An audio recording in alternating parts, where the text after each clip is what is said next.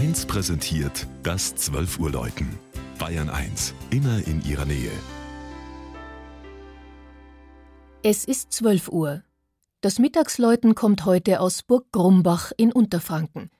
Barbara Markus ist in den rund 1000 Einwohner zählenden Ort im Landkreis Würzburg gefahren.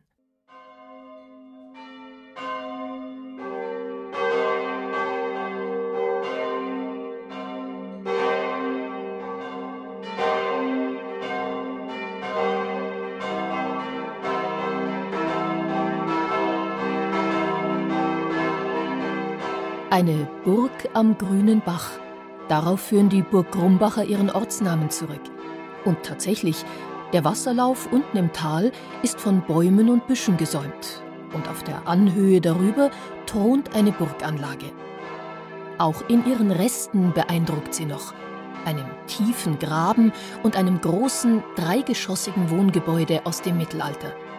Zwar ist der Bergfried verschwunden, Dafür steht aber seit 1690 ein Pfarrhaus hinter dem mächtigen Mauerring. Bis heute ist der jeweilige katholische Pfarrer von Burg Grumbach gleichzeitig Burgherr. Das ist Ergebnis eines jahrhundertelangen, zum Teil kriegerisch ausgetragenen Ringens des fränkischen Adels um Unabhängigkeit.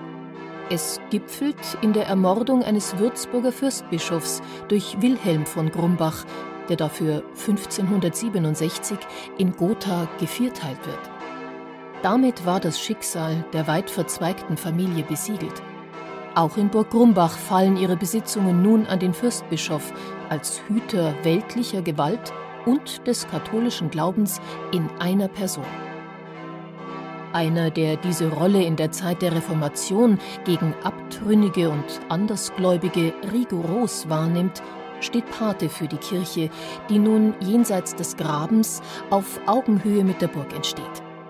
Fürstbischof Julius Echter. Und so trägt auch der Kirchturm von Burg Grumbach den hoch aufragenden, schieferbedeckten Spitzhelm als Zeichen seiner Regentschaft. Doch sonst hat sich vieles verändert. Neugotische Altäre aus dem 19. Jahrhundert prägen die Ausstattung, und nach einer Erweiterung des Kirchenschiffs ist der Chorraum zur Seitenkapelle geworden. Der Hauptaltar steht jetzt vor der rechten Seitenwand.